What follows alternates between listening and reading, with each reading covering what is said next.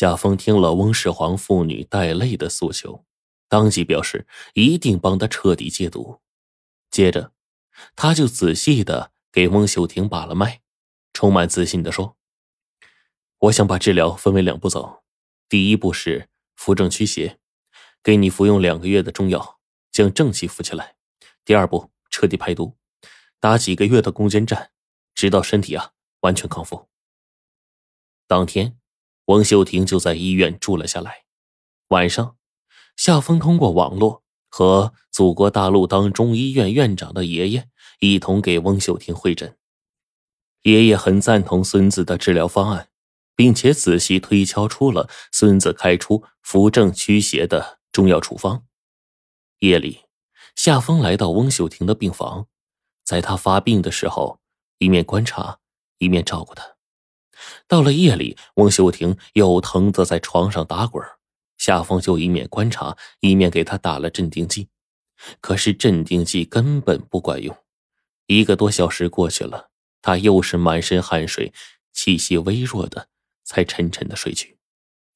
夏风害怕他着凉，用热毛巾替他把汗水给擦干。第二天早上，当太阳从窗外升下来。夏风把煎好的中药端来病房，先尝尝温度是否合适，然后让翁秀婷半坐下来，一口一口的喂给他。下午又重复着这一幕。翁秀婷满含感激的泪水，喝下了这一碗汤药。就这样，夏风根据翁秀婷毒性的反应，及时同山在大陆的爷爷沟通，不断的调整处方。毒魔对于翁秀婷的折磨。一天比一天轻了，病痛发作的时间也短了许多。他的脸色开始红润，身子也有了一些力气。一天晚上，翁秀婷击退了病魔的进攻，突然抱住了夏风，流着幸福的泪水喊：“夏风哥，谢谢你！这世界上除了我爸爸，你就是我最亲的亲人了。”夏风红着脸推开他说：“秀婷，大陆和台湾是一家，你我。”嗯，同是亲兄妹啊，治好你啊是我的责任，不用谢的。两个月之后，经过夏风的精心治疗，终于把翁秀婷从死亡的边缘给抢救回来，又还原了她一个亭亭玉立的秀丽女孩的形象。夏风对她说：“治疗到现在，只要把身子内的正气给扶起来，正气同邪气进行激烈的较量。不过呢，她可以出院了，回家休养一段时间。”一面休养，一面继续服药。期间，夏风是每天都来风秀婷家一次送药检查。晚上呢，继续在爷爷的指导下不断的调整着治疗方案。很快又到了两个月，夏风在美国进修期满，再过十来天就要回国了。他对翁秀婷说：“回国后，他会通过电话、网络和爷爷一起替他会诊，把药制成药丸寄过来。”翁秀婷再也控制不住自己了，扑到夏风的身上，抱着不放，一面哭一面还说：“夏风哥，我不离开你，我爱你。”夏风在翁秀婷治疗的过程中，觉得这个姑娘美丽、善良、有正义感，只是涉世不深，才跌到了罗迪和查尔森还有奥泰林他们精心编织的阴谋中。在他的心灵深处，同样荡漾起了爱的阵阵涟漪。只是没有表露出来。此刻，他竭力控制着自己，替翁秀婷擦着眼泪说：“傻妹妹，中国是我的家呀，那里有我的事业，我的抱负，我必须回去。”翁秀婷抬起头，泪水连连的说：“那么你是不爱我吗？”夏风捧起了她的脸，给她深深的一吻。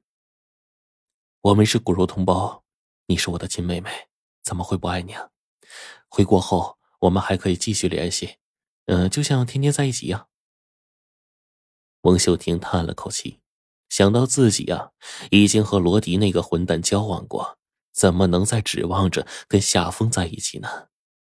她默默的转过身，心里十分的凄凉。这一切都让翁世煌看在眼里，又喜又忧。喜的是夏风是一个极富有责任心的优秀的大陆青年，爱祖国爱事业。